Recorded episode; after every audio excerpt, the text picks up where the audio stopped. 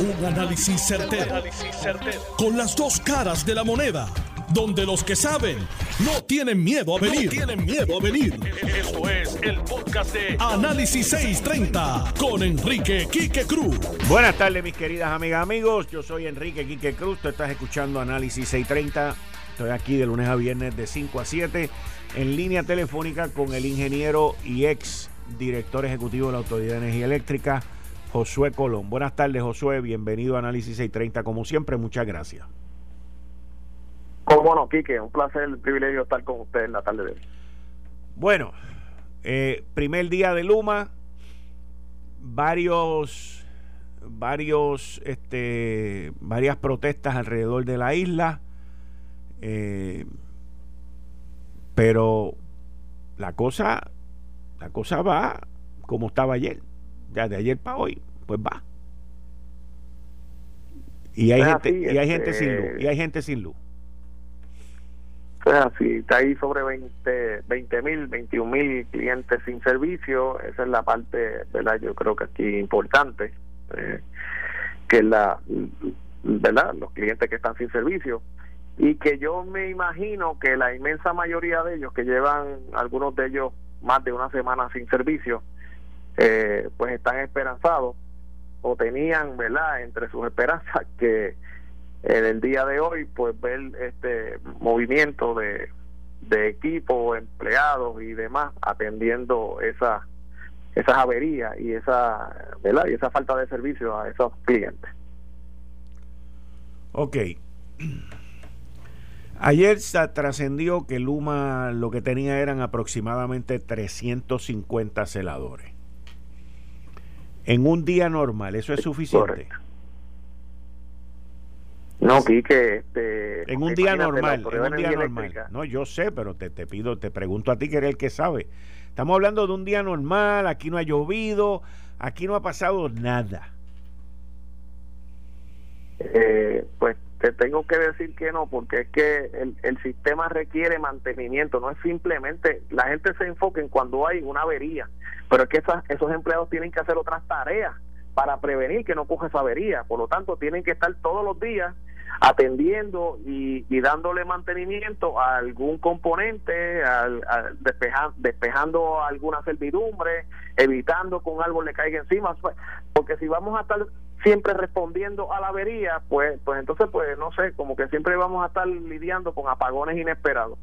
Pero esos empleados, cuando no están atendiendo una avería, el rol de ellos es ofrecerle mantenimiento a esos equipos, a esos dispositivos, a esas servidumbres.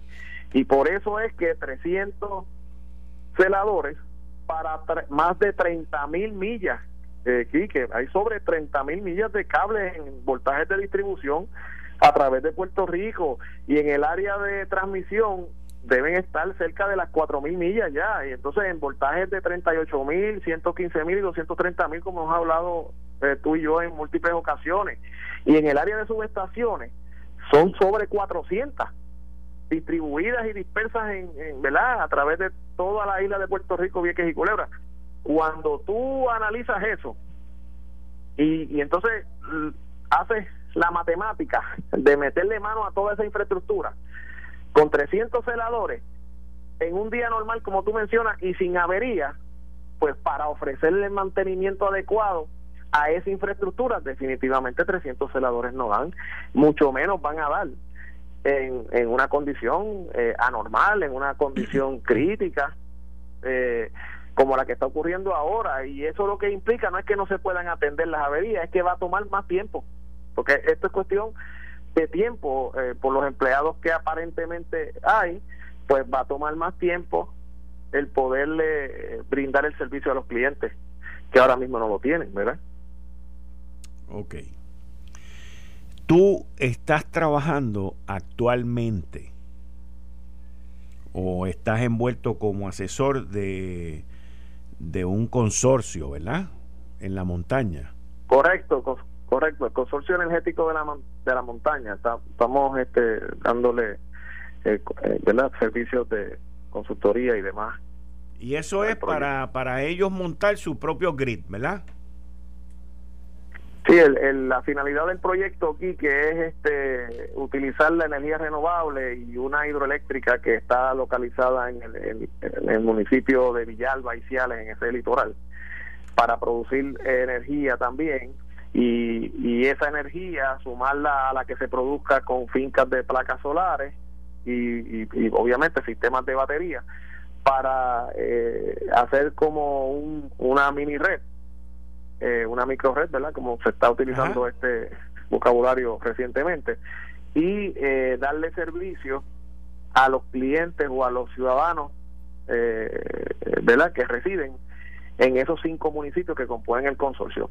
Esa, esa es la finalidad de, de el proyecto. Obviamente es un proyecto en etapas, es un proyecto que cuenta con el respaldo del Departamento de Energía de los Estados Unidos y eh, los laboratorios Zambilla y, y pues un proyecto eh, ambicioso eh, en, el, en el sentido técnico para verdad porque lo que persigue es que de verdad se pueda poner en función y operación una una microred en Puerto Rico de manera verdad confiable. Ok, y te pregunto ese consorcio que está creando esa microred, ¿quién le va a dar mantenimiento a esa microred? Pues mira, eh, a esa micro red, entre las cosas que se han evaluado y que se han considerado es que empleados de la Corporación de Energía Eléctrica eh, puedan unirse en, en determinado momento futuro a formar parte de eh, la plantilla de empleados que le, le daría mantenimiento. Pero inicialmente esa infraestructura eléctrica que está en esos cinco municipios le corresponde a Luma eh, a atenderla como tal, es parte de, de ¿verdad? del alcance del contrato que ellos eh, eh, comienzan desde el día de hoy. Pero, ¿qué, ¿qué beneficio tú verías si ese consorcio pudiese contratar a sus propios celadores o a sus propios técnicos? Bueno, le daría una, una independencia y uno y obviamente desde el punto de vista mío los costos serían eh, menores eh, porque serían este eh, empleados de aquí y residentes de aquí de Puerto Rico, posiblemente de la cercanía de esos cinco municipios que los hay. Y entonces pues aparte de darle una mayor confiabilidad porque tienes el recurso disponible como cuando lo necesites eh, pues también este se van a sentir verdad parte de, de, la operación y el mantenimiento de esa de esa micro red por lo menos esa esa es la, la visión que se tiene de, del proyecto una vez esté en funciones y algún personal pues será contratado porque las tareas serán esporádicas no serán continuas y, y no será necesario mantener en la nómina continuamente verdad como como empleado regular eh, de, Del, consorcio a todo tipo de empleados, pero habrán algunos que sí, que son em, serán empleados continuos eh, de la opera, para dar la operación, servicio y mantenimiento eh, del, del, del sistema y de los servicios que ofrecerá el consorcio a los residentes de esos cinco municipios y otro personal pues no será este según se requiera la, eh, verdad por necesidades de, de servicio de mantenimiento o de mejora a la infraestructura que se logre eh, construir. Yo estaba hablando consígueme al alcalde de de Guainabo al, alcalde Ángel Pérez. Yo estaba conversando esta mañana con, con el alcalde Ángel Pérez y él me estaba haciendo un cuento de un, un área en Guainabo que llevaba cuatro días sin luz por un fusible. Y no había nadie que apareciera por allí, no había nadie que resolviera eso. Y él me dice que dentro de los vecinos habían empleados retirados de Autoridad de Energía Eléctrica, que uno apareció con un fusible. A él le pidieron que como alcalde hiciera un desganche por allí y buscaron unos celadores, esto y lo otro, se treparon y lo resolvieron. E, eso, eso yo lo estuve hablando con él hoy por la mañana, que él me hizo ese, esa historia. Y cuando estaba aquí sentado, lo llamo y lo vamos a tener ahora en el teléfono. Él ya, ya lo tienen ahí en línea telefónica. Y lo llamo y le digo, alcalde, eh, bienvenido, alcalde Ángel Pérez, aquí Análisis 630. Saludos, saludos para ti, Kiki, y saludos a todos los radioescuchas en esta hora. Estaba haciendo la historia que usted me hizo esta mañana cuando me habló de un área en Guainabo y la gente se unió y usted se enganchó y salió uno retirado por allá con un fusible y se treparon y resolvieron a una vecindad que llevaba cuatro días sin luz. Yo me quedé con eso en la cabeza. Eso es así. Y entonces, ahorita cuando estoy aquí ya en la parte final del programa y en línea telefónica también está Josué Colón que está trabajando con un consorcio de, de, municipios para tener su propia microred. Y entonces yo me pregunto, pues están estos empleados que en su gran mayoría son celadores y técnicos que son necesarios en el sistema, que no se quieren ir eh, hasta el día de hoy, no se quieren ir con Luma, pero están por ahí, que están en otras áreas. Y yo llamé a Ángel ahorita y le dije, Ángel, ¿y, y por qué tú como municipio no puedes contratar a 10? Y otro municipio contratar a 10 y otro municipio contratar a 10 en vez de estar sirviendo de, de, choferes o de seguridad o de asistentes de enfermeros y todo ese tipo de cosas. Los municipios le pueden dar una utilidad brutal a una gran cantidad de empleados técnicos que existen en la Autoridad de Energía Eléctrica que no quieren trabajar a donde los mandaron. Sí, fíjate, y, y, te diría que, que, en efecto hay un proyecto de ley, ¿verdad?, que, que va dirigido eh, a eso y, y yo espero que, que se pueda aprobar en, en su momento, pero, pero sí, si hay tanto empleado que eh, no hay espacio en la agencia, eh, pues mira, sí, nosotros podríamos crear algún tipo de brigada para hacer ciertos trabajos. Yo te doy un ejemplo ahora mismo los acuerdos que se tienen también con, con la Autoridad de Energía Eléctrica, yo tengo un acuerdo donde me dan materiales y yo estoy cambiando las luminarias en, el municipio.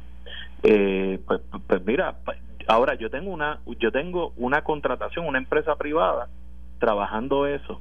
Eh, pues pues muy bien se podría crear este tipo de brigada y el que y el que puedan hacer esos trabajos.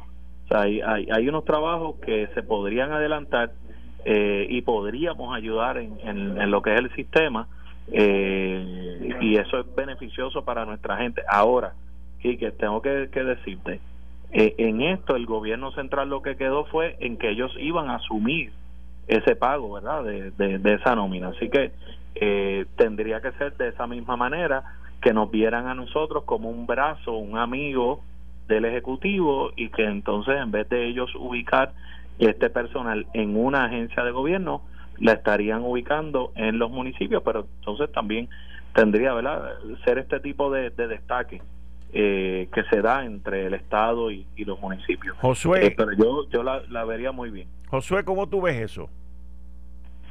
Sí, eh, primero, eh, saludos, alcalde. Gusto en, saludar y conversar con usted. Sí. Pues, Quique, mira, yo yo eso no no lo veo mal. Eh, como menciona el alcalde, en muchas instancias eh, se han hecho acuerdos colaborativos para que eh, contratistas que los municipios eh, contratan y otro tipo de empleados que ellos tienen a su disposición colaboren con la autoridad en tareas como esas de las luminarias y, y en algunas ocasiones en, en desganches que no sean críticos eh, para mantener las servidumbres despejadas. Eh, la única observación que yo debo de hacer, y es más eh, dirigida a la seguridad, porque es una, es una realidad, es que eh, toda intervención que se vaya a hacer en, en, en infraestructura eléctrica, cables, subestaciones, transformadores, interruptores, tiene que ser coordinada con el operador de la red. Pues, obviamente era eso era antes la Autoridad de Energía Eléctrica, ahora debe ser con Luma, eh, porque nadie debe intervenir con eh, dispositivos de una red eléctrica que posiblemente esté energizada o que pueda ocasionar algún disturbio en el sistema y pues poner en riesgo la vida de, de, terceros y, quién sabe si ocasionar alguna eh, avería mayor en la red eléctrica. Subsanado ese comentario, después que se coordine todo, pues sin duda. Sí, totalmente de acuerdo, Josué, este, porque Eh, obviamente, eh, estoy de, acuerdo con el planteamiento que, está haciendo cualquier trabajo, e inclusive en estos acuerdos, tú, tú también vas, vas a, establecer cuáles son los trabajos que se van a poder realizar o no. Y si se tiene que trabajar en coordinado, pues si tú necesitas alguna vía libre, si necesitas hacer alguna ¿verdad? conexión, etcétera, este, pues, pues que se pueda hacer.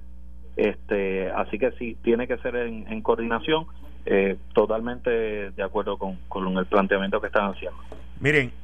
Y obviamente, que lo menciono porque eh, yo sé que en el desespero de comunidades como mencionaste, imagínate, cuatro o cinco días, he escuchado eh, en el día reciente que hay, hay comunidades que llevan más de una semana sin servicio en este asunto. Pues eso desespera a cualquiera. Pero, pero como, a pesar de eso, pues yo sigo recomendando y, y, y el alcalde pues también eh, está de acuerdo con eso de que tiene que haber una coordinación porque el riesgo de poder eh, ocasionar un accidente o algún disturbio adicional al sistema que entonces afecte a más población pues está latente siempre que uno interactúa con circuitos y dispositivos eléctricos sin la debida coordinación con el operador. Yo, le, yo le voy a decir algo y, y a quien me escucha, hay, hay gente que, que pueden o no pueden estar de acuerdo con los análisis, los planteamientos y las ideas que sometemos aquí. Yo tengo un gran amigo que es mexicano y preside una empresa de telecomunicaciones aquí en Puerto Rico. No le voy a dar el anuncio porque no, no es correcto que lo haga, aunque sea mi amigo. Pero los otros días él me mandó un, informe que él envió donde él decía lo siguiente, aquí en Puerto Rico, antes de que le diga la frase que él me dijo, pero aquí en Puerto Rico nosotros decimos que si nos dieron limones, pues vamos a preparar limonada. Y, y, de verdad que tú piensas en la limonada, pero como que a veces la limonada como no, que no te apetece mucho. Y él mandó un informe donde le decía a gente en su compañía, si a nosotros nos dan limones, nosotros hacemos margaritas. y hacer margaritas apetece más. Exacto. Hacer margaritas apetece, te da ganas de, por lo menos a mí me gustan las margaritas. Y yo lo que creo en esta situación es a los empleados de, de la Autoridad de Energía Eléctrica, principalmente a los técnicos que están ahora en otras áreas de trabajo del gobierno, como este es un programa donde se ofrecen soluciones y alternativas, el momento para el empresarismo es ahora. Eso es así. ¿Ok? Y Correcto. la demanda para pagar buen billete por ser celador, técnico, lo que sea, está ahora. Así que, y, y, y, la otra oportunidad puede ser en los municipios, puede ser en otras áreas. Oportunidades de más hay. Hace falta la voluntad que se establezca. El, no, la, necesidad está brutal y que se establezca el marco legal para poderlo hacer. totalmente de acuerdo. Totalmente de acuerdo y posiblemente el municipio en esas tareas que son eh, de, no, no muy complejas va a tener la disposición eh, más, más directa de atender el asunto porque es que esos ciudadanos van a ir al alcalde eh, con más rap. De hecho, yo creo que al día de hoy van al alcalde primero cuando están buscando solucionar estos asuntos yo, Josué, yo siempre le digo a las personas, el alcalde es alcalde, es director de energía eléctrica, es de acueducto, es, de, de, toda la, la, agencia, porque cuando hay una necesidad, donde va primero el pueblo es, al alcalde. Eh, y de ahí pues se comienzan a canalizar, aun cuando entienden que la responsabilidad primaria, pues en caso de, energía, es de la Autoridad de Energía Eléctrica, ¿verdad? Ahora ya desde hoy de, Luma pero siempre vienen donde el alcalde. Eh, y si nosotros podemos tener unos recursos que podamos ayudar en ese proceso, y como tú indicaste, de una manera coordinada, yo creo que ganamos todo. Muchas gracias a ambos. De acuerdo. Muchas gracias a ambos. Bien. Buen día. Gracias, Josué. Cómo no, un placer. Bien. Ustedes escucharon al ex director. Yo, yo les puedo decir algo. O sea, yo, yo. Si yo fuera una persona así como Josué Colón, por ejemplo, estoy hablando no del individuo, pero de sus destrezas profesionales, yo montaba una compañía ahora mismo de celadores y les pagaba todo lo que le van a pagar a los que vengan de afuera. O sea, aquí, ahora mismo, pues estamos viviendo una situación donde el gobierno no va a presentar soluciones acomodaticias, aparte de lo que ha hecho, porque el gobierno tiene sus limitaciones. Primero, en conocimiento. Segundo, en destrezas de cómo hacer las cosas. Y tercero, no mide consecuencias. El gobierno nunca mide consecuencias. Miren el comportamiento de Tatito, si alguien puede medir consecuencias, para que usted entienda de lo que estoy hablando, sin salirme del tema. Pero yo veo, yo personalmente veo una oportunidad brutal ahora mismo de empresarismo aquí en Puerto Rico con los municipios, de empresarismo ofreciéndole servicios a Luma, de empresarismo ofreciéndole servicios a la industria privada. You name it. Si nos quedamos en el mismo círculo, vamos a seguir haciendo lo mismo y nos vamos a marear.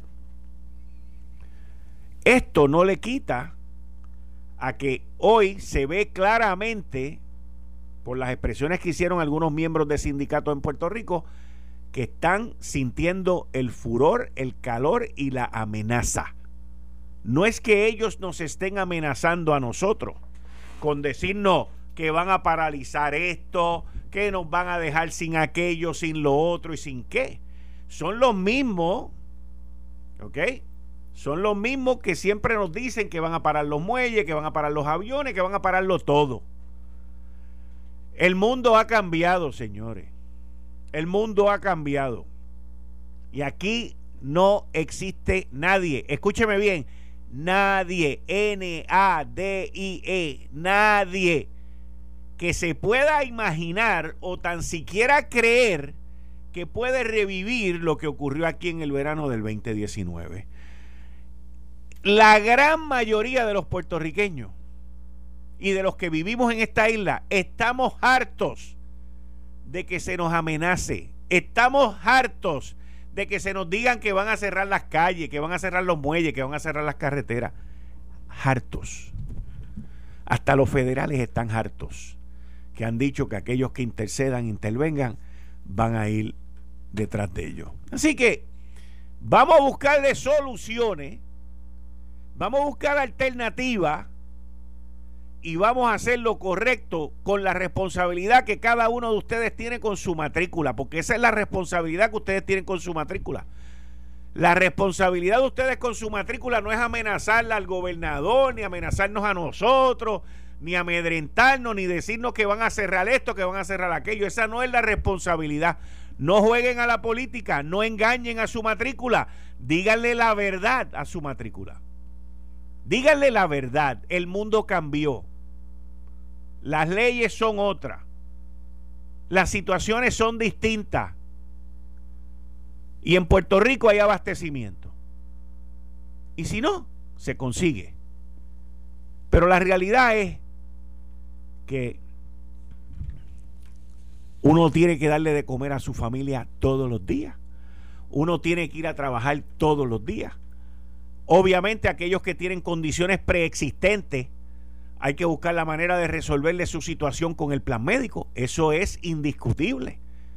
Indiscutible. Eso fue una de las luchas de Barack Obama cuando puso el Obamacare, el de traer las condiciones preexistentes. El gobierno es uno de los, es el empleador más grande, single employer, el, el, el, empleador más grande que hay en Puerto Rico es el gobierno de Puerto Rico. Y no le saca ventaja a la negociación de ser el empleador más grande ni en los planes médicos, ni en otro montón de cosas más. Porque aquí todo el mundo se jalta y se reparte el bacalao como de da la gana. Pero aquí hay una situación que la tenemos que resolver. Y las decisiones están tomadas. Tatito se ha ido completamente 17 y no hay manera de rescatarlo. Ahí leí que le pidió al juez Gustavo Gelpi que investigara el encontronazo que él provocó con un teniente coronel de la policía de Puerto Rico, que estoy seguro que el teniente coronel fue más respetuoso con él de lo que él fue con el teniente. El juez Gustavo Gelpi está recogiendo sus maletas y su mudanza y todo eso para irse para Boston. Y el que tenga ese tostón que lo mire porque yo creo que Tatito tampoco tiene la potestad ni el poder de pedir investigaciones ni nada de ese tipo de cosas como las está haciendo. Está tratando de justificar su comportamiento de irracional e irrespetuoso. No solamente contra la policía, contra nosotros. Porque nosotros necesitamos de la policía y no queremos disturbios en esta isla y me están diciendo que me tengo que ir. Parece que Tatito le llamó a este y le dijo, sácalo, sácalo del aire. Está en el parking. Ok, en el lobby. Si buscas gasolina premium de calidad, Golf te trae grandes noticias, porque ahora la gasolina Golf Premium Ultra Plus tiene 93 octanos para darte mayor rendimiento y millaje por tu dinero. La gasolina Golf Premium 93 octanos tiene poderosos aditivos para mantener tu motor limpiecito y en óptimas condiciones. No pagues de más por la calidad premium. Para mayor rendimiento y calidad, vaya bien, vaya la segura con la gasolina Ultra Plus Premium de 93 octanos de Golf. Al regreso, vengo con el licenciado John Mott y a las 6 de la tarde, vía telefónica desde República Dominicana, estoy con el ingeniero Rafael Guillermo Gustán, perdón, Rafael Guillermo Guzmán Fermín, que fue asesor de la presidencia y fue jefe de la Policía Nacional en República Dominicana y nos va a poner al día aquí en Puerto Rico de algo que usted no escucha. Y es encarcelamientos que se han llevado a cabo en República Dominicana por, por alegadas corrupción, una amenaza de muerte a la Procuradora General por investigaciones de corrupción. Escandaloso lo que está ocurriendo allí y en Puerto Rico no se sabe nada. Al regreso, usted se va a enterar. Eh, estás escuchando el podcast de Noti1. Análisis 630 con Enrique Quique Cruz. 5 y 33 de la tarde de hoy, martes primer día de junio del 2021. Tú estás escuchando Análisis 630. Yo soy Enrique Quique Cruz y estoy aquí de lunes a viernes de 5 a 7. Como todos los martes, el licenciado John Mott en la sección Ley Promesa 630, que ahora le podemos llamar Ley Promesa 630 Luma Plus. sí, porque esto no va a parar de aquí en adelante. Eh, no, no, no, no. Este, primero que todo, este, sí se radicó al fin, más de una hora después de que eh, el senador Dalmao anunció que la había radicado, se radicó la demanda, eh, una demanda, demanda de injunction y mandamos. Sin embargo, no se pide vista. Yo siempre pido vista en las injunctions, pero pichón, son cuestión de cada, cada cual. Pero hoy mismo se emitió una orden muy, muy, muy importante se radicó hoy y como dos horas después eh, se emitió esta orden. La voy a leer que es corta. Por tratarse de un asunto de que incide sobre la jurisdicción del tribunal, se concede a la parte demandante un término de 24 horas para acreditar su legitimación activa, standing, con relación a la controversia planteada en la demanda de epígrafe. Punto.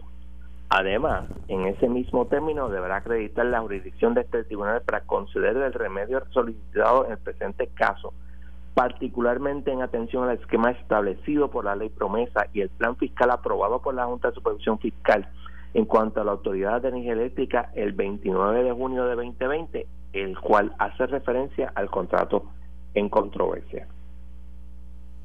Firmado Alfonso S. Martínez Piovanetti, que obviamente parece que hace su trabajo bien y estudia. Yo tengo aquí 8, 10 puntos sobre los cuales yo tengo problemas en la demanda. El primero, ¿cuál es? Standing. Los senadores tienen, o sea, los legisladores, perdóname, tienen un standing bien limitado, sí tienen standing, de que tengan un impacto un directo sobre ellos mismos, pero en este caso no es así.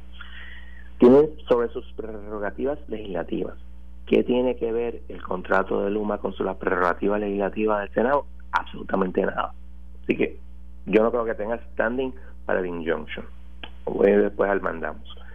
Segundo, todo esto tiene que ver con que no se ha radicado en el registro de la propiedad el contrato de Luma.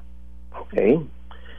Número uno, el registro de la propiedad ni quita ni da derechos. Principios general de derecho establecidos desde que yo era estudiante, imagínate. Y antes de eso.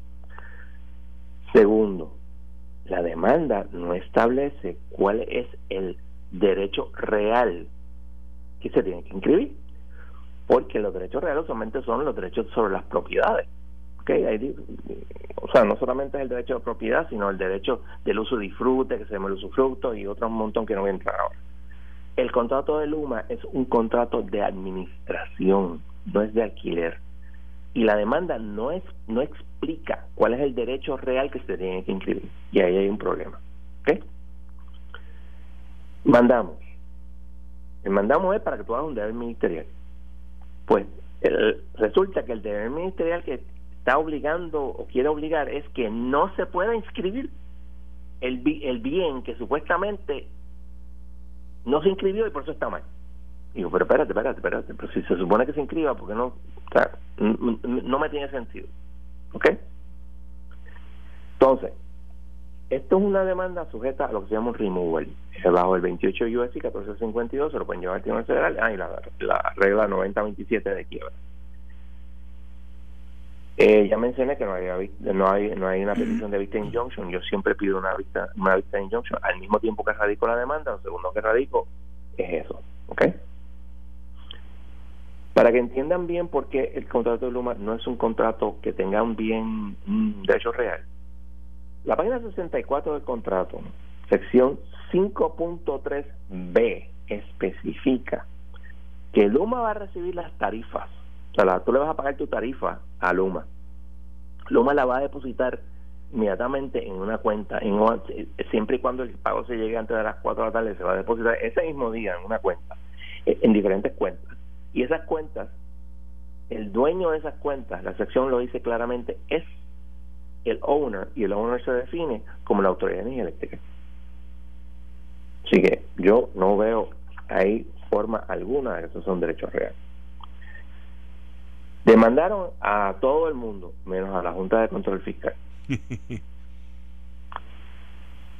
la Junta de Control Fiscal podría ser una parte indispensable porque bajo promesa de la Junta de Control Fiscal es quien el trustee en el caso de quiebra y esta gente está todavía en quiebra. Claro, esto es un post-petition claim, pero de todas maneras, a mí me parece que probablemente lo haberlo hecho. Probablemente no lo hicieron para que no se llevaran tan fácilmente el Tribunal Federal. ¿Ok? Y como dice el juez aquí,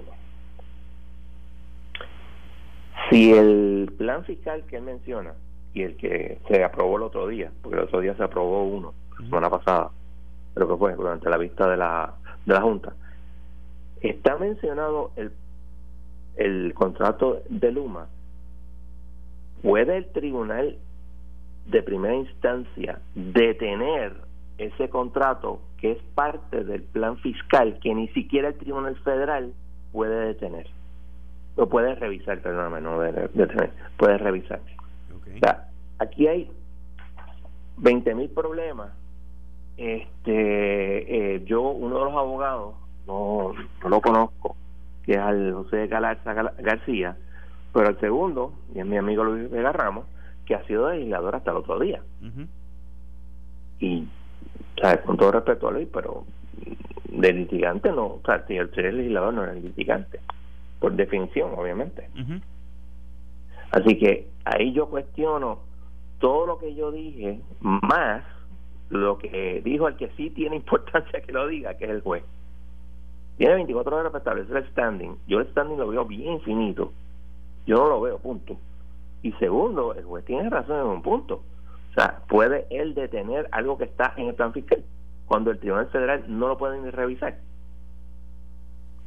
Este, eh, y pues habrá que ver qué, decide el juez mañana o pasado mañana, porque obviamente pues tienen 24 horas, no probablemente no decida mañana, pero decide el miércoles. Y habría que ver qué es lo que decide.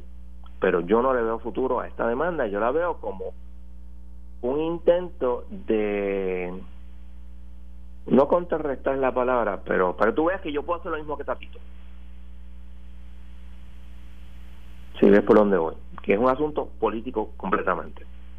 Sí, y, y, sin ningún tipo de consecuencia tampoco.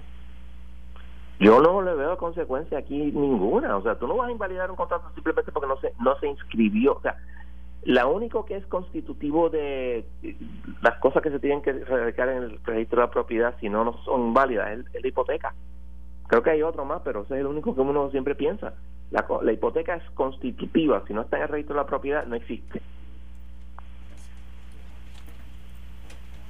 Así que yo no le veo la, la, tostada a esta, a esta demanda, excepto decir que demandamos y tratamos de detener a Luma. ¿Qué es lo que yo veo que está pasando, este O sea, estoy viendo eh,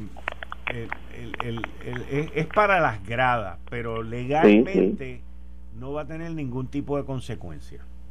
No, como dije yo ya anteriormente, una vez la de Tatito y una vez la de, ¿cómo se llama? Este, la UTIER, fueron desestimadas, denegadas. Los, los challenges legales no existen. Ya no hay nada. el contrato está, ya entrado. Si Luma está haciendo las cosas bien, yo he visto ya personas diciendo, mira, estoy tratando de conectarme el, a llamar por teléfono y no me contesta nadie, eh, estoy tratando de hacer esto y no puedo conseguir. Hay problemas en la comunicación con Luma. Ah, he, visto otras personas diciendo que todo está bien, pero eh, sí, he visto personas con problemas. todavía hay problemas ahí. Desde el punto de vista legal, eh, obviamente es tu opinión y tu análisis legal. Eh, los sindicatos están pidiendo que esto se cancele. La legislatura popular está pidiendo que esto se cancele. Ya no están hablando ni de que se posponga, by the way. No, no. ya no están hablando de que se enmienda. O sea, de 0 a 100. ¿Qué probabilidad es legal? Legal, no, no es lo que tú piensas. Legal. ¿Qué probabilidad legal tú le ves a que esto se posponga o se cancele? Cero. Ninguna. Yo lo dije el principio. una vez en octubre, la Junta radicó una moción diciendo como uno de sus grandes logros el contrato Luma yo dije, esto, esto es un endoso al contrato del humor, olvídate tú de los peces de colores. Esto lo van a defender hasta, hasta lo último y van a invalidar cualquier cualquier intento de de este de, de, de. Mira, eh, el compañero de, de Noti1 de las 8, este, Iván Rivera, Ajá eh, eh una, hizo una columna en un periódico diciendo, mira, esto de, de posponerlo era simplemente para seguirlo posponiendo y tiene toda la razón. Eso era un subterfugio para lo que en realidad quieren que se cancele. El problema estriba en que siempre en Puerto Rico hay, hay un grupo que va a decir no a lo que sea. Puede ser unos cuantos, puede ser muchos, pero siempre va a haber alguien que no. Y en este caso, la entidad que en realidad decide ese tipo de cosas ya le dio endoso. O sea, y estoy hablando en octubre. Hoy en día, pues tienes hasta pronunciamiento de los miembros específicos de la Junta diciendo, no, mira, ese contrato, ese contrato no hay que cambiar, no hay que enmendarlo, porque no es ni siquiera el, el posponerlo, no hay que enmendarlo. ¿Qué van a hacer? O sea que todo lo que están hablando y todo lo que están diciendo es simplemente para las gradas. Exacto, es simplemente soñar con palitos preñados. O sea, la legislatura y otras personas todavía sueñan de que ellos pueden decir, mira, nosotros vamos a hacer, nos tiene que firmar el, el eh, retiro digno. Y ¿de qué sirve que te lo firme si la Junta le va a invalidar? ¿Cuál es el, cuál es el pugilato de ellos? Eh, entiendan la realidad. No van con eso a ninguna parte. El dinero no existe. A quien tienen que convencer a Nata Yaresco y en una ocasión, un grupo de personas me, me consultó sobre eso y dije, ustedes se sientan con Natalie y le explican a ella en detalle, en números, cómo esto es, una, esto es mejor que dejarlo como está. Y ella, y ella se convence. Pero si no hacen eso, fue que era padre. Y, y nadie se ha sentado a hacer eso. Por lo tanto, la Junta dijo que no. Y va a seguir diciendo que no. Interesante. o sea, es, es, es, los políticos, especialmente la legislatura, viven en un, en un universo paralelo como si todavía tuvieran poder. Y desde que la legislatura PNP fue allá, e hizo un tremendo fostró por algo junto con Ricardo Rosselló. ¿Y qué le dijo al circuito? Regles del Oriente. La legislatura no tiene rol prácticamente en promesa. Hmm. Eh, ¿Qué más tenemos, John? Pues mira, este, generalmente me concentré en esto y no me acuerdo de lo que tenía, de lo que tenía. Este, eh, Te voy a hacer una pregunta. Eh, Dime. El presidente de la Cámara, Tatito Hernández, tuvo un altercado provocado por él con, eh, con un teniente coronel. Y ahora, eh, según primera hora, eh, Tatito Hernández acaba de pedir el que el juez Gustavo Gelpi Hernández Montañez solicitó al juez Gelpi que tiene a su cargo la reforma de la policía que ordene una investigación sobre el incidente que él tuvo con el con un con el teniente coronel ¿No cree que, que el PI, con todo lo que tiene que hacer, con todos los casos criminales que tiene, se va a meter en eso? No, más, él debe estar haciendo las maletas también. Esa es otra cosa, tú sabes, pero en realidad, estas niñerías, porque es lo que es, es que yo voy porque yo tengo el poder de ir allí y, que, y exigir que hagan esto. Tú puedes decir todo lo que te dé la gana, que lo hagan es otra cosa.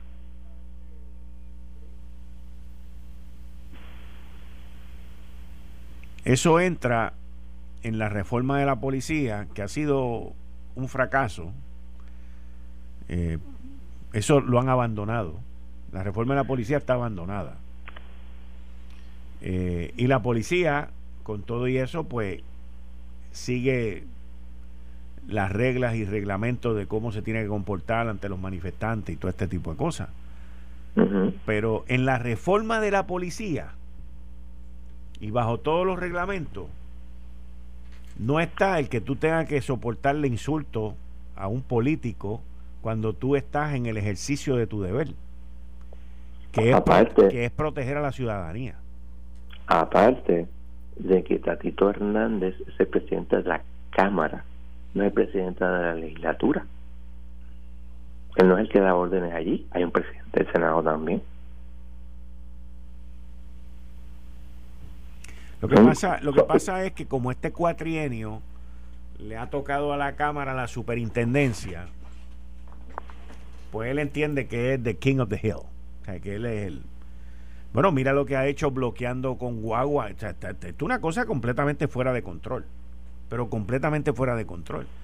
Poniendo vallas, bloqueando guagua, haciendo 20 cosas eh, para obstaculizar la labor de, la policía allí en, en, ese distrito, porque eso es más o menos como un distrito. A tal nivel que hoy, hoy, Tatito Hernández ordenó sacar de allí del Capitolio al ayudante, al secretario auxiliar y ayudante del gobernador Pedro Pierluisi, a Carlos Rivera Justiniano, que todo el mundo te dice que es buena gente, que salió del Capitolio porque era allí este ayudante legislativo, que es el enlace entre el gobernador y la legislatura. O sea, todo el mundo te habla bien de él. Yo no lo conozco.